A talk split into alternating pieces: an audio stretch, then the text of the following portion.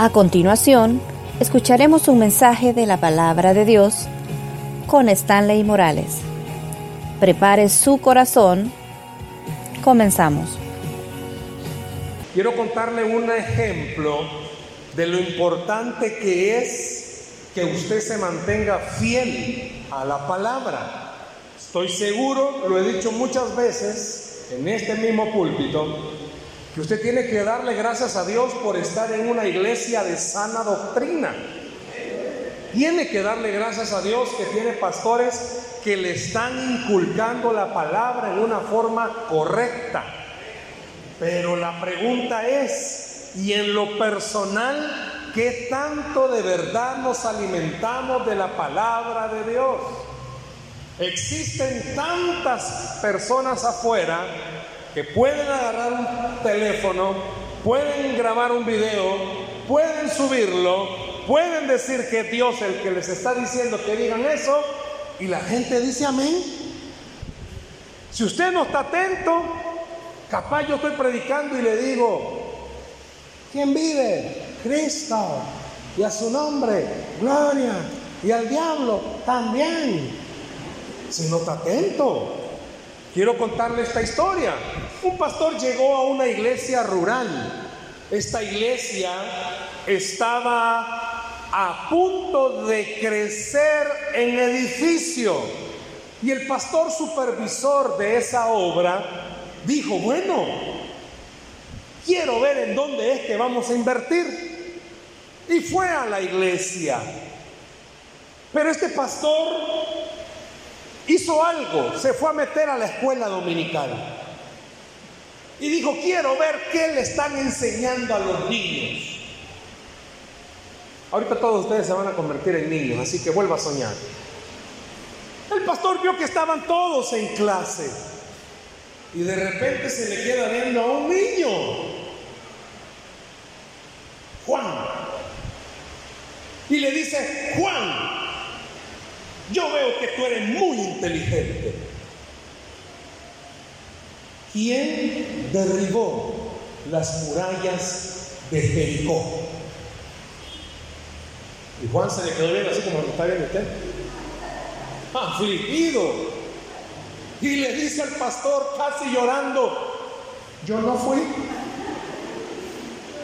El pastor se quedó sorprendido de esa respuesta y buscó con la mirada al maestro y vio al maestro, hermano, está en el lado. Se le queda viendo al maestro y este pastor supervisor le dice, ¿se ha dado cuenta de lo que este niño acaba de decir? ¿Sabe lo que este niño está diciendo? Y el maestro se le queda viendo al pastor supervisor y le dice, quiero decirle algo, yo conozco a este niño. Y le aseguro que él está diciendo la verdad, él no fue. Se queda el pastor. Sale de esa aula y se va donde el pastor encargado de esa obra y le cuenta y le dice, pastor, fui a una de sus aulas, hice esta pregunta, el niño casi llorando me dijo que no había sido. El maestro también aseveró que el niño no había sido. Estoy totalmente sorprendido.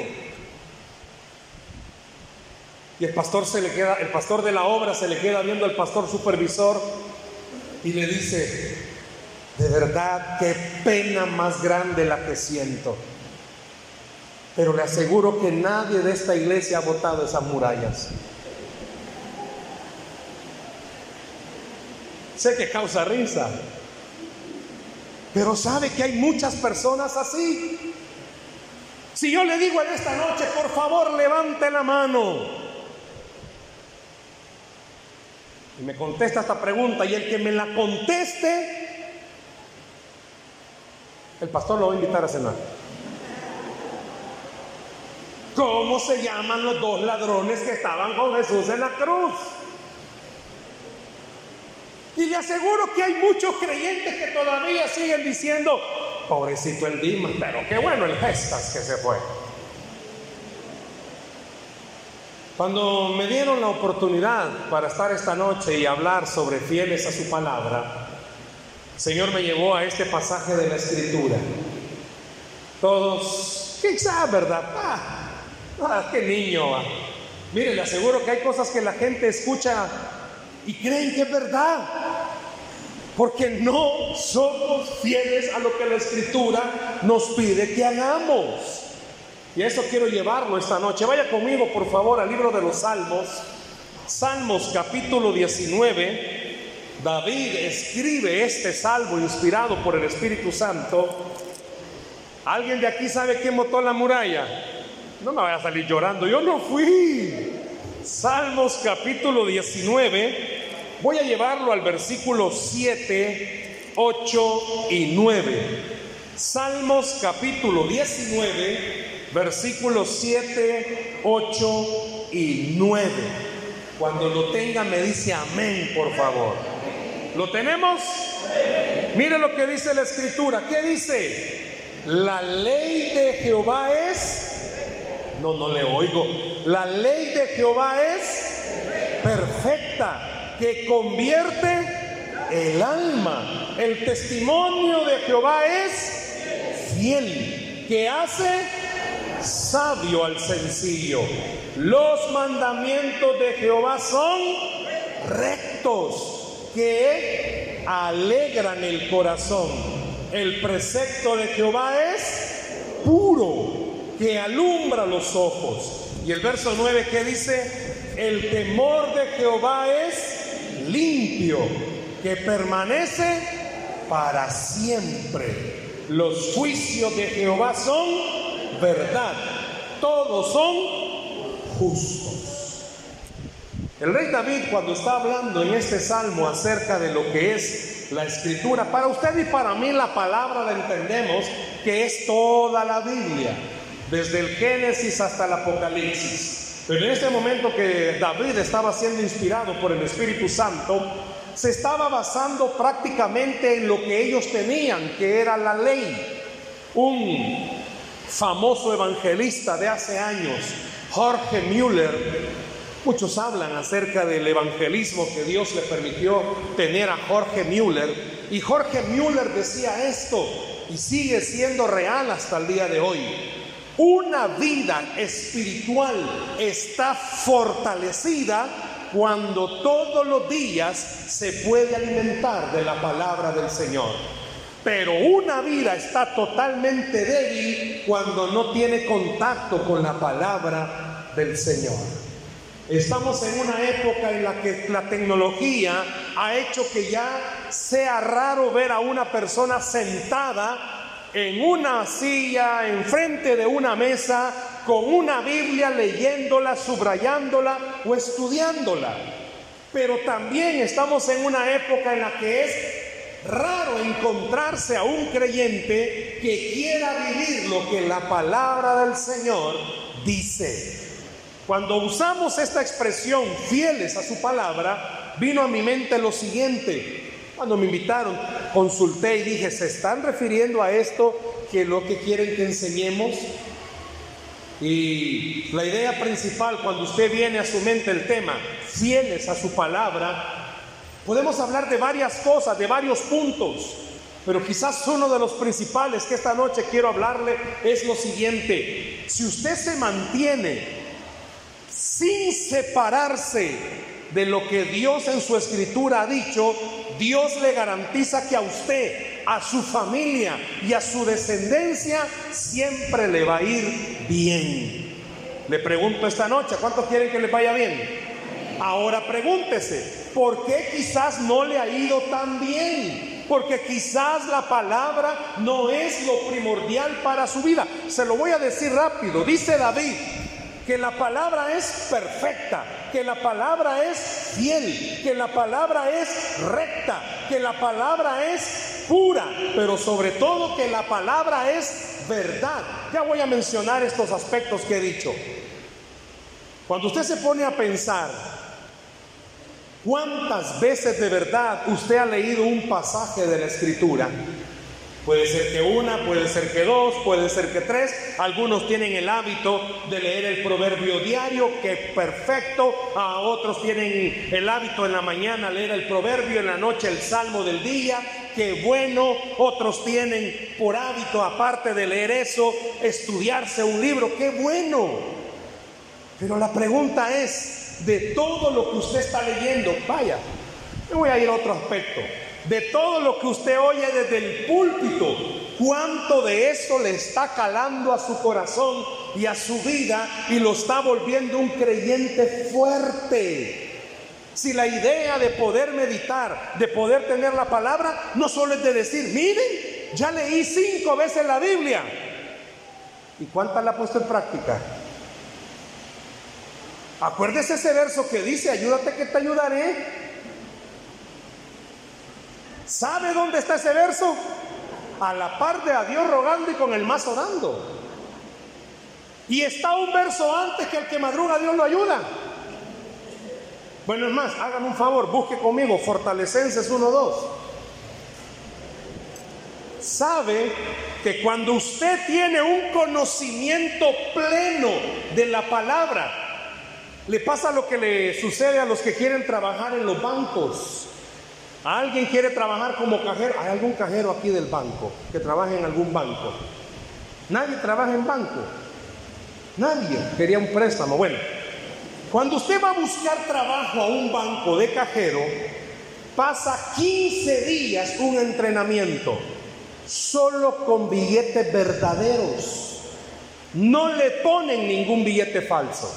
¿Sabe por qué? Porque el banco quiere que el cajero sepa a exactitud cómo es un billete verdadero, para que cuando le caiga uno falso, que no haga lo de la señora del mercado, quiero ver, que no haga lo de la señora de la tienda, con la uña a rasparlo, que solo con tocarlo diga, discúlpeme, este billete es falso. Eso es lo que el Señor quiere con usted y conmigo a través de la palabra. ¿Qué? Que a pesar de las cosas que podamos estar atravesando en este mundo, seamos tan verdaderos como creyentes que no olvidemos para cualquier circunstancia, Dios nos ha dejado una promesa. Para cualquier problema Dios ha dejado una promesa, pero puedo encerrarlo en una sola cosa. El deseo de Dios es que en la medida que usted pase más tiempo con la palabra, usted pueda recordar que nada en este mundo es más fuerte que nuestro Dios.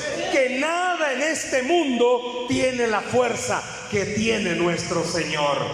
Dios quiere que los papás, los papás, al tener un contacto directo con esta palabra, ellos entiendan, papá, si usted de verdad desde chiquitito enseñó a su hijo o a su hija el camino del Señor, aunque esté ahorita en la adolescencia y usted lo esté viendo algo perdidito, su corazón pueda recordar algo, Dios le ha prometido Enséñale al niño su camino y aun cuando fuere viejo no se apartará de él. Los jóvenes, usted tiene que entender algo. Usted para parte de la naturaleza pecaminosa, dice la Biblia que la rebeldía está ligada a su corazón. Pero a medida que los jóvenes pueden tener un contacto con la palabra, pueden entender, muy joven puedo ser, muy tentado puedo ser, muy del siglo XXI puedo ser, pero la palabra de Dios sigue siendo la misma y dice que todo el que busca al Señor lo encuentra, sin importar la edad y sin importar la circunstancia. Por eso David, ¿quién era David? David, y aquí algo precioso. David se podía la palabra no solo mental, la había vivido y David sabía algo. Escuche bien esto que voy a decir con mucho cariño. Quiero que oiga por favor despacito y con buena letra que meta esto a su mente y a su corazón. ¿Qué significa fieles a su palabra? Que si usted está cerquita de Dios siempre, oiga, no importa en el año que estemos. Y no importa lo que mundialmente estemos pasando. La Biblia le promete a usted que si usted está cerquita del Señor, Dios tiene cuidado de usted. Dios tiene cuidado de su vida. Dios tiene cuidado de su familia. Déselo al Señor ese aplauso, por favor. Ah, pero despacito.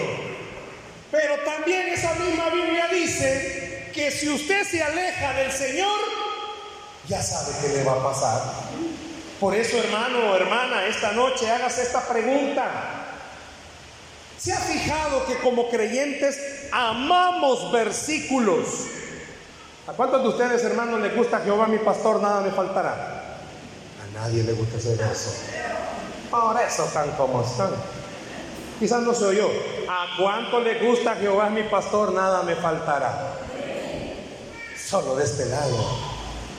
¿A cuánto les enamora un versículo que diga, para mi Dios no hay nada imposible?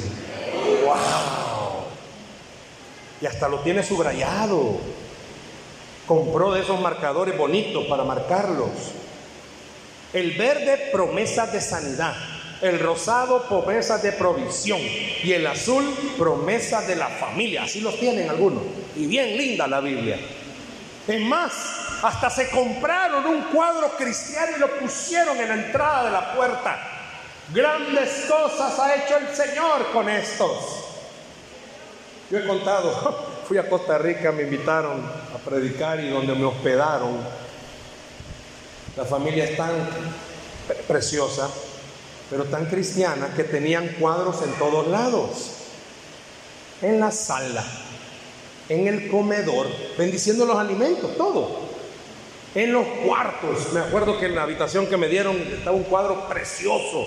En paz me acostaré y así mismo dormiré. Lindo.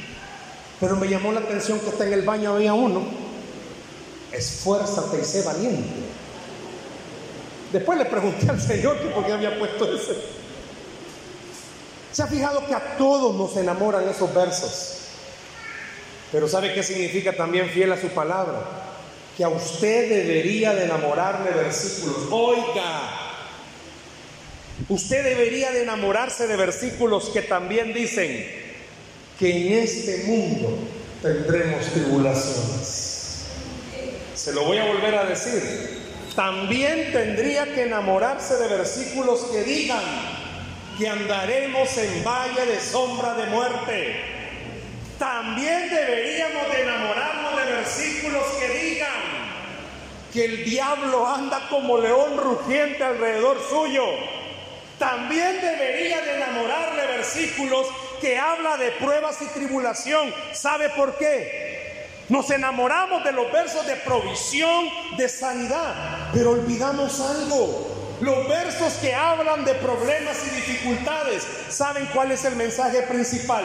Que aunque estemos pasando por todas esas cosas, el que está sentado en el trono está con nosotros y Él está peleando por nosotros. Déselo al Señor ese aplauso. Fieles a su palabra, no solo de decir, yo me puedo, yo me puedo. Salmo 23.1. También también es que usted se enamore de versículos que el que siembra con lágrimas, que aunque le esté costando, que aunque sea difícil, Dios es fiel en cumplir lo que ese versículo dice. Que aunque a usted le esté costando alguna situación, usted si no deja de esperar y no se aparta del Señor, Dios a su debido tiempo va a derramar bendición sobre su vida. Por eso dice que el que siembra con lágrimas, ¿cómo termina? Con regocijo segará. David cuando expone en el Salmo 19 estos versos, quiero llevarlo a pensar en esto. Dice que la ley del Señor es perfecta, que convierte el alma bueno, voy a pedir que levante la mano. Usted lo sabe mejor que nadie. No quiero que lo haga, no voy a hacer que aquí esté. Pero quizás usted en su familia tiene a alguien que no se ha convertido. Quizás su pareja, sus hijos. Y seamos un poquito más directos. Quizás usted sabe que su familia viene aquí, pero convertidos no están. ¿Sabe qué está diciendo David? No se aparte de la palabra. No deje de leerla. Ese es un efecto que yo le agrego. Pero ¿sabe qué dice David? No se aparte. No deje de leerla. No deje de creerla. Porque el que lo convirtió a usted tiene el poder también para convertir a toda tu familia. El que rescató tu alma del infierno tiene también el poder para rescatar a tu familia. Y no importa, con cariño le digo esto, y no importa qué tan metida esté su familiar o su familia en el lodo cenagoso de este mundo, la palabra es fiel al decir que si usted no se aparta del Señor, usted puede tener la certeza que grande es el amor del Señor que puede rescatar de ese lodo cenagoso a todo aquel que lo necesite. Pero hay un requisito. ¿Cuál es el requisito? Ser cerquita. No, hermano, hermana, perdóneme. Que no solo le enamore versos. Hoy el Señor me habló. El Señor me dijo que viene gran bendición a mi vida. ¿Se imagina? Bueno, hace unos meses que hace una pareja previo a esa boda tuve la charla con ellos y les dije, vaya, miren, en la boda les voy a hacer esta pregunta delante de todos otra vez, pero para que pues sí, va, para ponerle la sabrosina a la boda, les digo. Les digo a la pareja, yo sé que ustedes el día de la boda esperan que les digan que ustedes van a ser felices para siempre. No que le dijera Fiona a la señora, pero van a ser felices para siempre. Pero quiero aclararles, les digo, ustedes en el matrimonio van a tener problemas. Y perdón le digo esta noche a usted, en el cristianismo usted va a tener problemas cuando? Todos los días, a toda hora. Yo sé que ninguno de ustedes se levanta en la mañana temprano a orar y decirle, Señor, por favor, que me choque en el carro. No sé si habrá alguien así, va.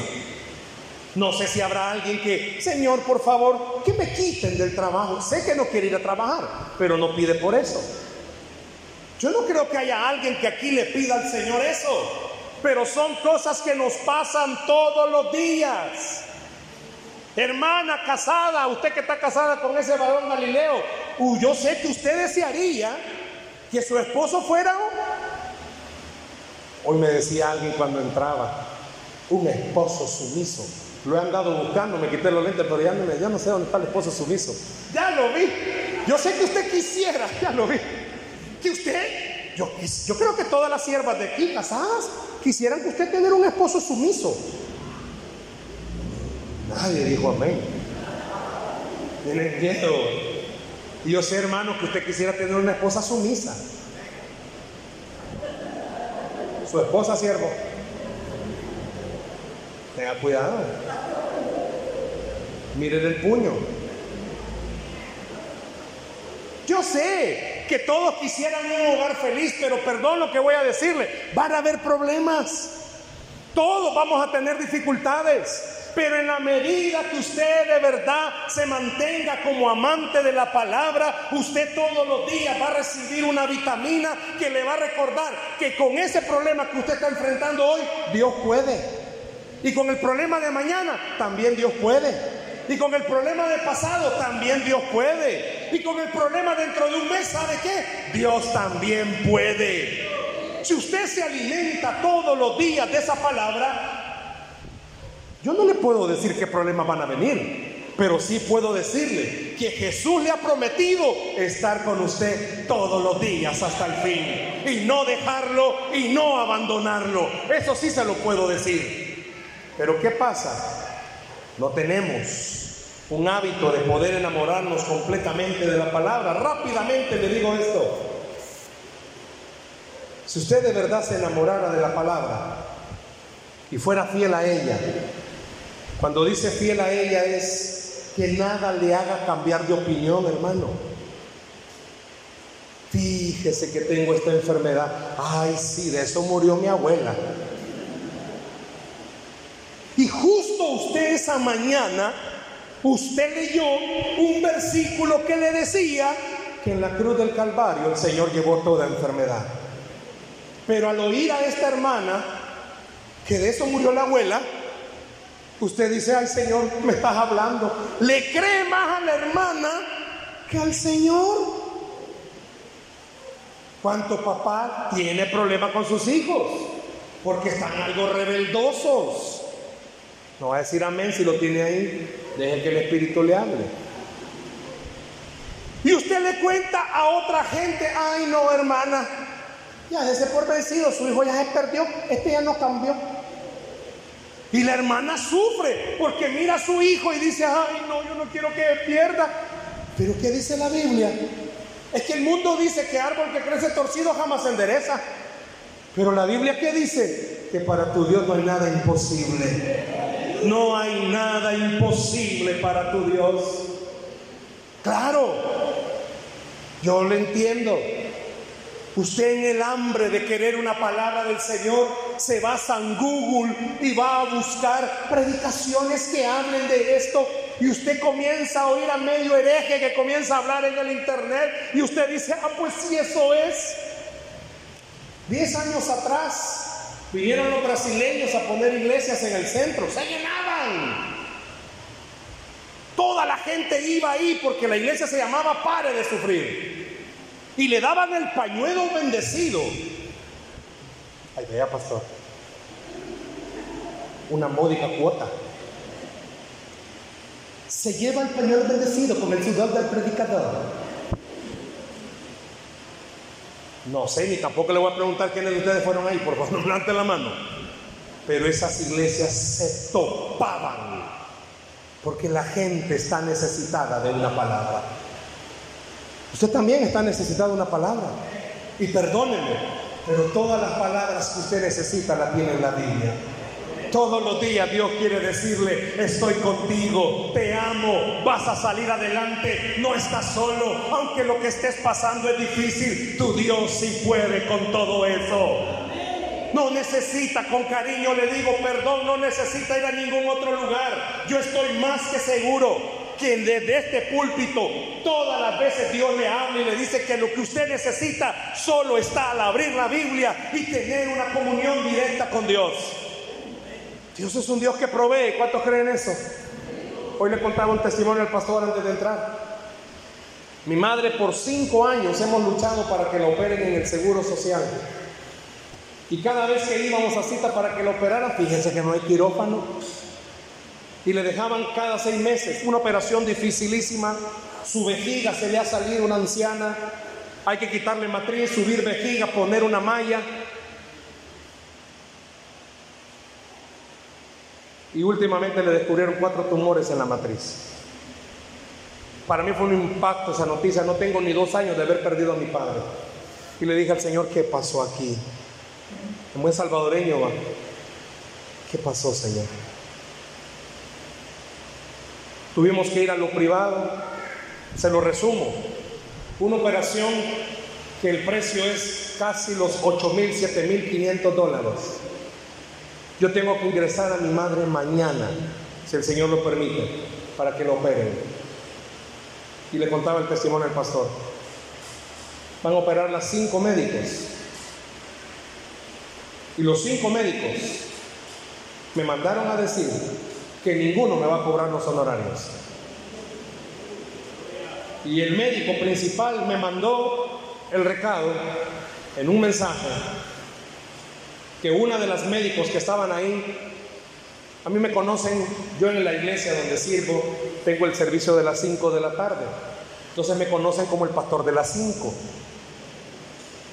Una doctora que no va a estar en el equipo me mandó a decir, dígale al pastor de las 5 que yo le voy a pagar la mitad del hospital. Y no termina. Hoy me dice el médico, sabe que con mi esposa, la que va a operar a mi mamá, vamos a poner la otra mitad del hospital. Y todavía me dice, prepárese unos 200 dólares, tal vez los vamos a usar. Lo que para el hombre son casi 8 mil dólares. El Señor le puede mostrar a cualquiera que permanece fiel a Él que Él es el dueño del oro y la plata. Denle el aplauso a Jesús, por favor. ¿Por qué se lo cuento? Porque la Biblia dice que mi Padre es el dueño del oro y la plata. Y ese no solo es mi Padre, también es el suyo. Mi Padre es un sanador, también es el suyo. Mi Padre es un restaurador de hogares, también es el suyo. Mi Padre es un Padre que provee trabajo al que no lo tiene, también es su papá. Mi Padre es un Padre que cuida nuestra descendencia, también es el que cuida los suyos. Pero manténgase fiel a la palabra, no se aparte de la escritura, de verdad, cómala, vívala. Y usted se va a dar cuenta de algo, nuestro apellido es el más común. Y quizás nadie nos conoce, pero somos hijos del Rey de Reyes y Señor de Señores. Déselo al Señor ese aplauso. Usted no es cualquier persona. Manténgase cerca de la palabra. Manténgase fiel a lo que la escritura dice. Y usted se va a dar cuenta, porque la Biblia habla que compraremos sin dinero. Porque la Biblia dice que al que pide, se le da. Yo no sé cuántos esta noche el Señor les está diciendo, ¿sabes? Tenés meses de estar pidiéndome algo, pero tenés meses de no estar leyendo mi palabra. Tenés años de que, yo quiera que quieras que yo haga un milagro, pero no te acercas a la palabra. Perdóneme, con cariño le digo esto y con despacito y con buena letra para que lo entienda. De nada le sirve tener una colección de Biblias en su casa si ninguna la va a leer. De nada le sirve. Hubo un grupo de creyentes que fueron de viaje a Jerusalén y andaba el guía con ellos y de repente el guía les dice, oh, miren, ahí está la, ahí está la tumba de Samuel, del profeta. Y siempre en la iglesia, siempre tiene que haber uno que quiera aparentar que sabe más que los demás. Aquí no, en otras iglesias. Permítame, este hermano, va que todo lo sabe y todo lo puede, va. Permítame, porque este hermano se recordó que está primero de Samuel y segundo de Samuel. Y le dijo, ¿cuál de los dos Samueles está enterrado ahí? Tenga cuidado. Puede ser que a usted le cueste leer la Biblia. Puede ser que a usted ya la vista no le dé. Puede ser que a usted le cueste memorizarse pasajes. Pero déjeme decirle casi las mismas palabras que Dios le dijo a Samuel. Dios no mira lo que el hombre mira. Dios mira el corazón. Y Dios mira su actitud. Dios ve que usted todos los días, antes de acostarse, se lee un salmo y comienza a orar por todos los miembros de su familia. Y aunque le llamen loca, le digan loco, le digan fanática, le digan ya aburrís, le digan ya va mi mamá con esas tonteras, ay está mi mamá, ay está mi mamá, sígalo haciendo, porque cuando usted menos lo espere, se va a dar cuenta de algo, que lo que esta palabra dice es verdad. Dios cumple lo que promete. Sígalo haciendo, no importa que ni su pareja le apoye, ay ya está, va a ¡Ay, Sígalo haciendo. Siga leyendo la palabra. Y siga permitiendo una sola cosa. Que por usted la bendición no falte en su casa. Yo no sé cuántos esta noche están acá. Y Dios les está diciendo, mi palabra tiene el poder para hacer lo que tú necesitas. ¿Me permite decírselo otra vez? La palabra de Dios tiene el poder para hacer lo que usted necesita. No rechace esa palabra. Esa palabra tiene el poder para hacer lo que usted necesita. Si tiene tiempo para el Face, porque no tiene tiempo para la Biblia. Pues. Es que hay una serie tan chiva en Netflix. ¿Tiene tiempo para la Biblia entonces? Hermana, con cariño, me voy a mover para arriba, con cariño, hermana, dedíquele menos tiempo a la conversación en el vecindario y métase a leer más la palabra.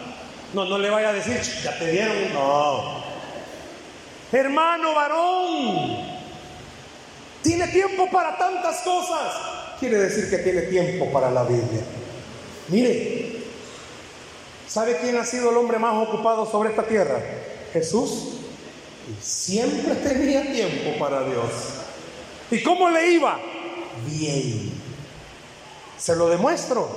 No había para comer. No había para comer. Solo había unos cuantos pececitos y panes. Y Jesús lo multiplicó. Lea la palabra, hermanos.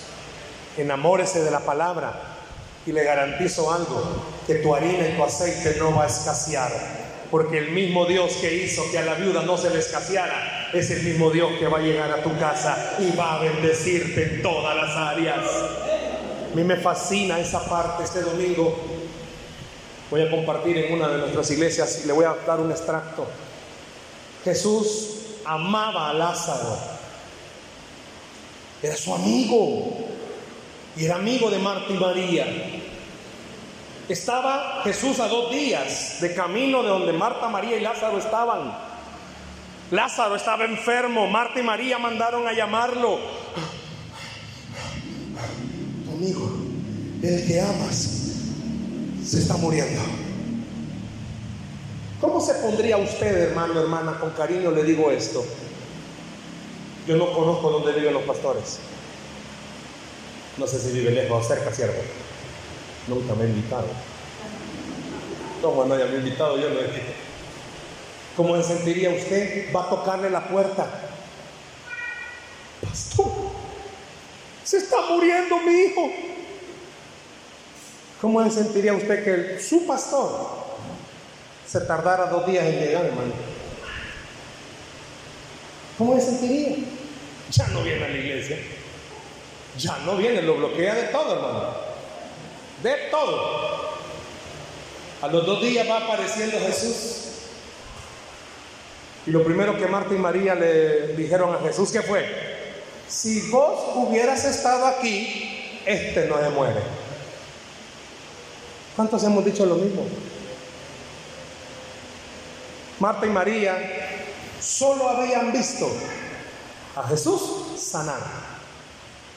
Pero ese día Jesús quería que Marta y María vieran que Él no solo sana, también resucita.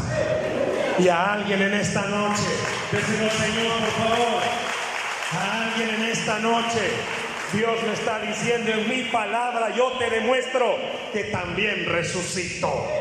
Yo no sé qué necesite usted que el Señor resucite. Su vida espiritual, su vida devocional, su fe o a sus hijos. Porque aquí están quizás sus hijos porque usted los ha traído amenazados.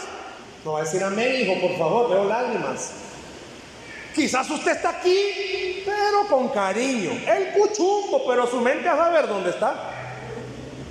Pero déjeme decirle algo. Jesús sigue resucitando, hermanos. Y quizás no lo creo yo, se lo voy a volver a decir. Jesús sigue resucitando.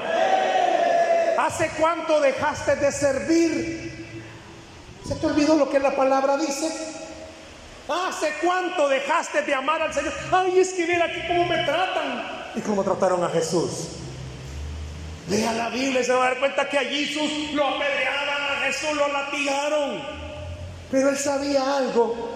Entre más pedradas te caen en el nombre de Jesús, más se glorifica el Padre. ¿Por qué? Porque tú le vas a demostrar a todos los demás, yo no estoy aquí por lo que ustedes dicen, yo estoy aquí por lo que la palabra del Señor dice, que Él me salvó en la cruz del Calvario.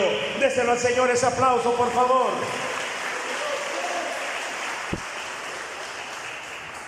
Si usted va despacito leyendo la Biblia, usted se va a dar cuenta que hay promesas para todos.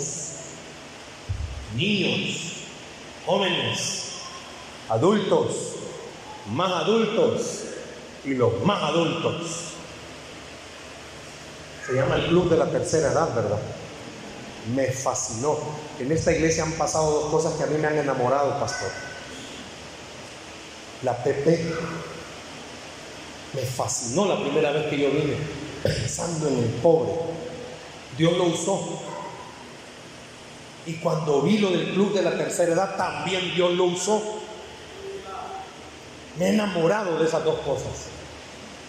Cada vez que vengo me enamoro de algo. Y comienzo a orar, le digo, Señor, bendice estos proyectos. Pero yo quiero decirle algo. No importa la edad que usted tenga. Aquí hay una palabra para usted. Se lo repito, no importa la edad que usted tenga, aquí hay una palabra para usted. La Biblia dice que al que cree, todo le es posible. Den un aplauso a Cristo Jesús, por favor, en esta noche. No importa qué diga la gente. La misma familia. ¡Ay! Llámate fanático. No importa lo que le digan, hermano. A usted le debe de importar únicamente lo que esta escritura dice. Y esta escritura dice que Dios está con nosotros. ¿Va a ser fiel a la palabra? ¿Se va a enamorar más de ella? Sé que con un mensaje no se abarcan muchas cosas. Pero todo aquel que está aquí esta noche subiendo una montaña con grandes problemas, pruebe, enamórese de la palabra y Dios todos los días le va a dar un verso que le va a dar fuerza y le va a motivar a seguir adelante. Y usted mismo, usted misma va a comprobar algo. Lo que está aquí escrito, nada lo puede detener. Ni su problema, ni su enfermedad, ni su necesidad porque Dios es todopoderoso. ¿Por qué no oramos esta noche? Cierre sus ojos, por favor, ahí donde está.